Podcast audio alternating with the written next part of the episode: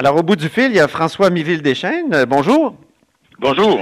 Monsieur Miville-Deschênes, vous êtes fonctionnaire euh, ou ex-fonctionnaire fédéral en communication.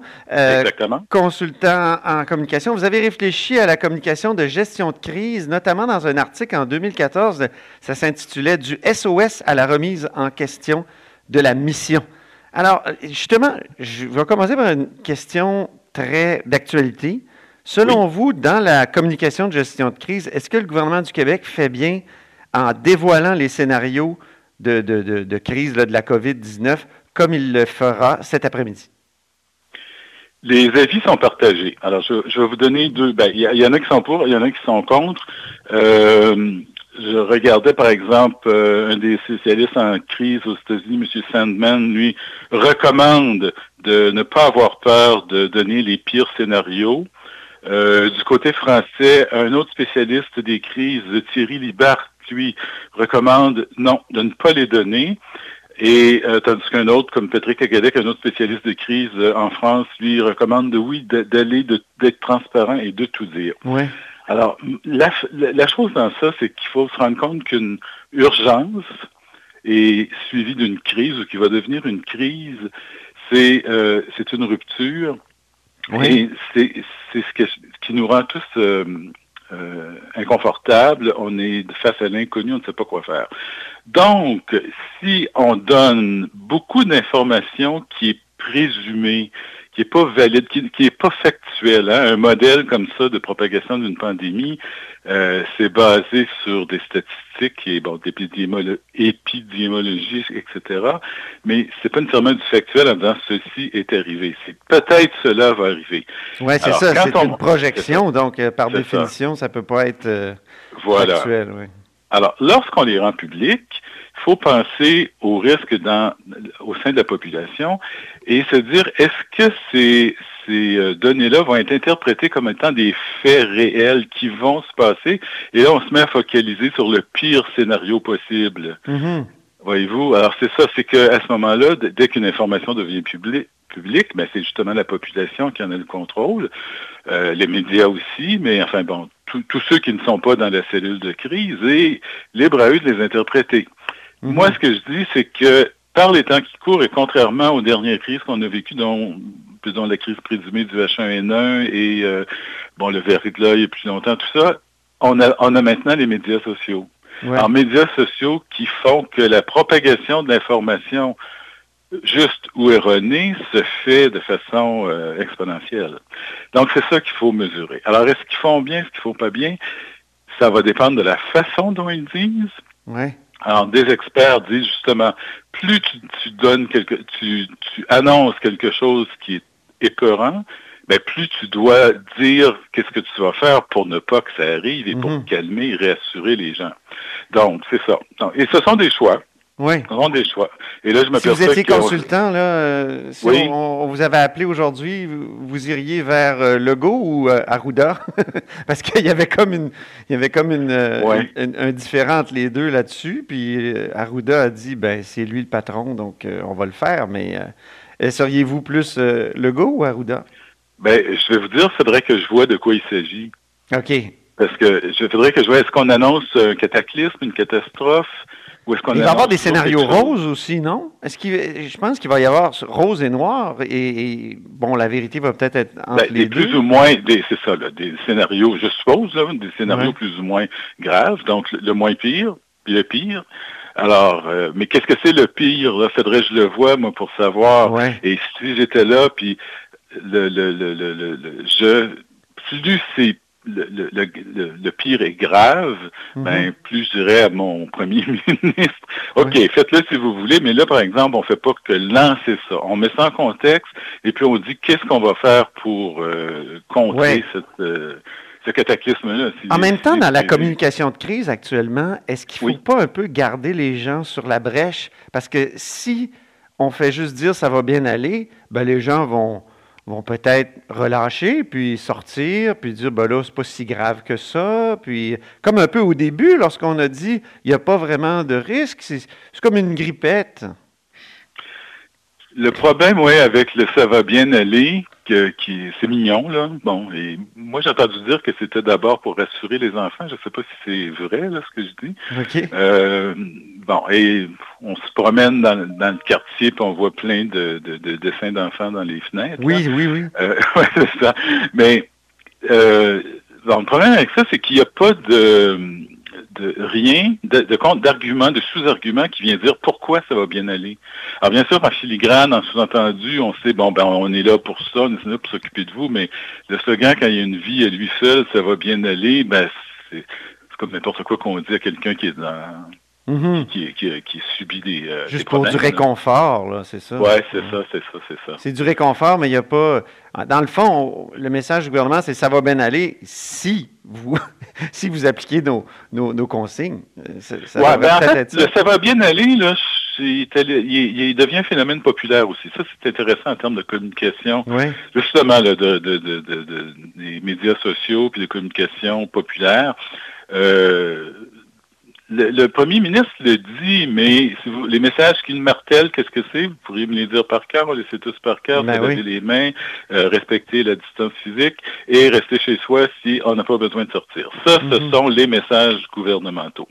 Et ça, c'est très bien parce que lorsqu'on fait face à une urgence, ce qui n'est pas tout de suite la crise, puis on est encore dans l'urgence, il faut dire aux gens quoi faire ou quoi ne pas faire si on veut que ça se résorbe. Et il n'y a pas de discussion possible ou très peu. Euh, oui, il y a de la discussion, elle est là, mais euh, le gouvernement n'est pas obligé d'établir une relation de dialogue avec la population. Ah bon, oui. Parce qu'on est en urgence, oui. Parce qu'on est en urgence, exactement, exactement. Alors déjà, dans le dans le, fait de dévoiler les scénarios, on rentre dans un autre euh, temps si vous voulez, de la communication de crise, parce que là, on va donner aux gens, comme je disais tantôt, la possibilité de discuter tout ça. Mm-hmm. Et voilà, c'est ça. Et vous et moi, on a commencé à discuter euh, sur Facebook notamment, parce que moi, je soulignais dans une chronique que les États ont été avertis de la possibilité d'une pandémie, notamment par l'OMS en septembre 2019. Moi, je pensais que déjà, on devait souligner ça. Vous, vous trouviez que ce n'était pas une bonne idée. Euh, dites-moi pourquoi, dans la communication de crise, ça peut être euh, une mauvaise idée que, que d'insister sur la cause? Je vais vous répondre euh, pour le bénéfice de tous de ce que je vous avais répondu. Ben oui, oui, allez-y. Dans votre chronique d'opinion, et je souligne d'opinion, vous lancez cette, c'est pas une bombe, là, mais petite bombe, disons, en disant, ah, on le savait déjà, l'Organisation mondiale de la santé l'avait dit, et c'est tout. Parce que ce n'était pas un article d'enquête que vous faisiez. Et bon, vous posez la question sans pouvoir, alors, sans pouvoir dire, ben oui, on était prêt, non, on n'était pas prêt. Euh, moi, je peux vous dire que probablement, vous aviez raison, mais ce qui manquait, c'est quelque chose de plus. C'est ce que je vous ai dit, ce serait peut-être quelque chose de bien pour QMI de voir est-ce qu'on était prêt, qui était prêt, qui puis, vous savez, quand on est au Canada, c'est les provinces, les territoires, c'est le fédéral, c'est qui, qui est prêt là, dans, tout ça. Ce que je comprends, ce que vous me dites, au fond, c'est que oui, il va falloir faire le bilan un jour, oui, il va falloir sans doute se préparer à la prochaine crise, mais quand on est dans, dans l'étape d'urgence, là, ça donne rien. C'est un peu ça. Ben euh, oui, oui, effectivement, sans vous insulter, mais oui. Non, non, mais euh, il n'y a pas de problème. Eh, dites-moi, dans votre euh, texte, vous dites qu'il y a crise et crise. Il y a quatre types de crises. pourquoi, pourquoi distinguer comme ça? Puis quelle utilité ça peut avoir de, de bien connaître les types de crises quand on, on en vient à agir de façon dans la communication? Alors, moi, j'ai euh, pensé à ça, j'ai élaboré cette typologie-là parce que, d'une part, dans mes fonctions diverses que j'ai occupées au gouvernement du Canada, tant dans la garde côtière, au sommet des Amériques, euh, à pêche et océan, euh, au Conseil du Trésor, etc., j'ai participé à de la communication de crise, justement. Bon, alors pensons au H1N1, j'étais parmi ceux qui ont pensé à des façons de de présenter ça, puis d'avertir, de faire la campagne auprès de la population canadienne. Alors, même chose dans le sommet des Amériques, etc. Donc, alors, il y avait un côté opérationnel qui, euh, que mhm. je voulais capté.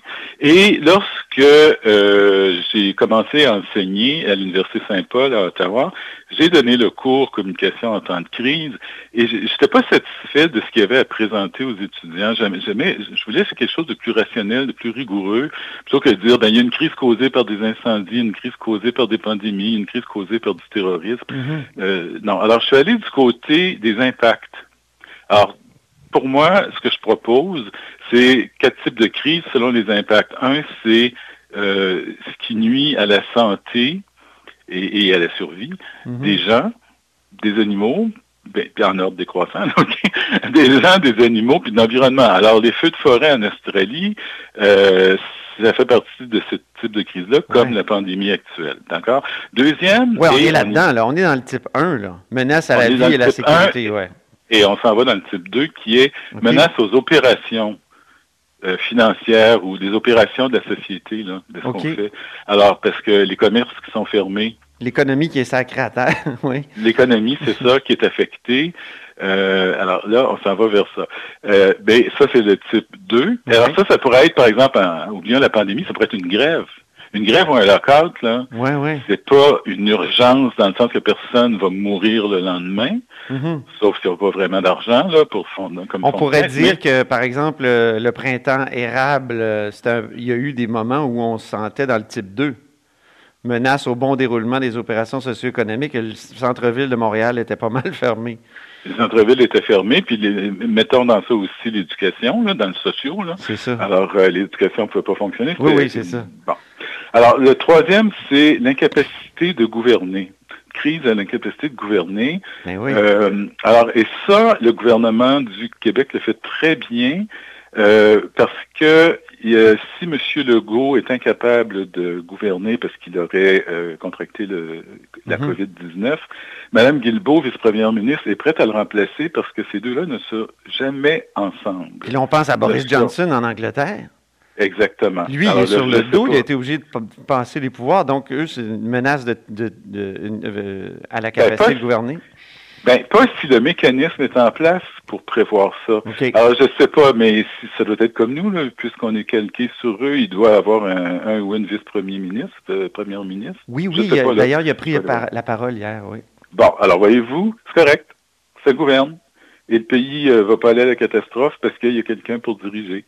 Mhm. Alors, c'est ça. Mais lorsque ce n'est pas prévu comme mécanisme, ou que, par exemple, si euh, M. Legault et Mme Guilbeault étaient tous les deux malades, incapables de, gouverner, ben là, on ferait face, euh, parce qu'il n'y a pas de vice, vice-première ministre, là, ben là, on ferait face à une, une crise de ce côté-là. la quatrième m'intrigue, la crise idéologique ou menace aux droits et libertés.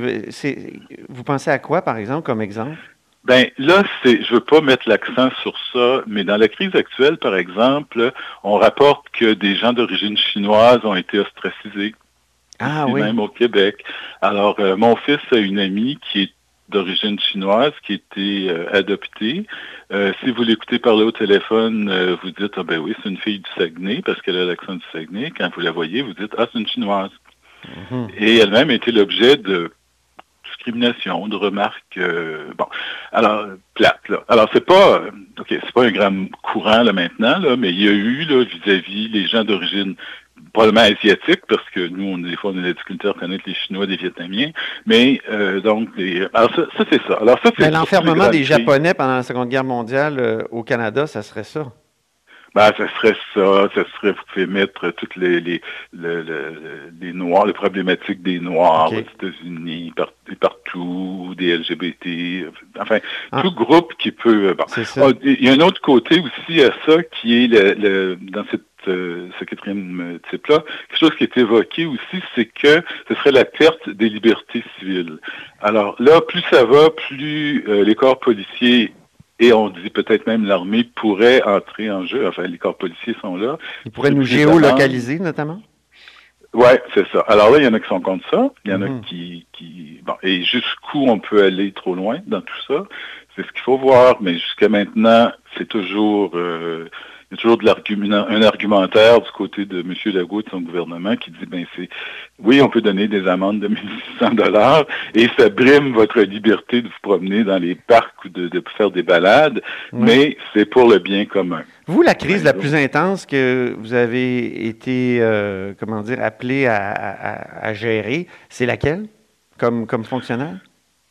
Euh, ce serait le, H1N1, je dirais, et le, le, sommet des Amériques. Alors, tout ce qui s'est passé au sommet des Amériques, qui était une crise ponctuelle, eh parce que lorsque ça a été fini, ça a été fini. Mais, euh, ouais, c'était spectaculaire. ben, en fait, oui, c'est ouais, spectaculaire, oui. Euh, c'est triste aussi, si on veut. Ben Alors, euh, mais là, on a vraiment euh, une impossibilité à remplir la mission, c'est-à-dire que vous avez une partie de la ville qui est coupée qui est encerclé. Alors, tout ce qui se passe là, il n'y a, plus rien qui se passait là, euh, qui se passait à Québec euh, dans ce périmètre-là qui incluait la colline parlementaire, si je ne m'abuse, oui. Euh, dernière question, François oui. Un gouvernement peut-il être prêt à une crise? C'est possible? Ça me... J'ai souvent tenté de convaincre des, pas des gouvernements, mais des portions de gouvernement, des ministères ou des parties de ministères là où je travaillais, de se préparer à la crise. Et les gens sont toujours réfractaires. Ben oui. Même les individus. Euh, je mentionnais, tu sais, on a des conseils, hein, nous, en tant qu'individus, on devrait toujours se garder un 2, 3, 4 000 dollars en banque auquel on touche jamais et euh, qui nous servent comme fonds de réserve s'il y a une crise. Mais bon, ben finalement, on s'en va tous dans le sud avec ça. Euh, où on s'achète je ne sais trop quoi. Alors, c'est un peu la même chose, donc à plus, à plus large échelle. Préparer, se préparer pour une crise, ça, euh, ça demande de l'énergie, de, des ressources humaines. Il faut que les gens préparent ça. ça demande des sous. Alors, moi, la préparation que j'ai vue, par exemple, je n'étais pas impliqué parce que c'était trop gros, mais c'est après le 11 septembre. Après le 11 septembre, le Canada s'est doté d'un centre de crise, le gouvernement du Canada.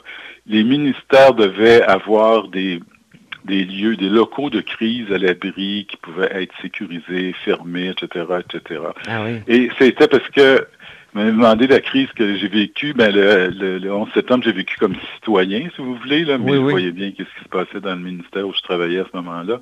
Et euh, donc, c'est Donc, on, est-ce qu'on peut être prêt? Oui, on peut être prêt, mais c'est sûr que c'est au détriment des opérations courantes et quotidiennes. Alors que ce soit le commerce, si vous dites à des commerçants ou des industries de se préparer pour la crise, ben, pendant ce temps-là, ils font pas ce qu'ils ont à faire d'habitude, d'habitude, mm-hmm. remplir leur mission. Même chose pour un gouvernement puis une grande structure institutionnelle ben, merci beaucoup, François Miville-Lechaine, pour cette conversation. Ça me fait plaisir. Je rappelle que vous êtes fonctionnaire fédéral en communication à la retraite et consultant en communication. Vous êtes à l'écoute de là-haut sur la colline.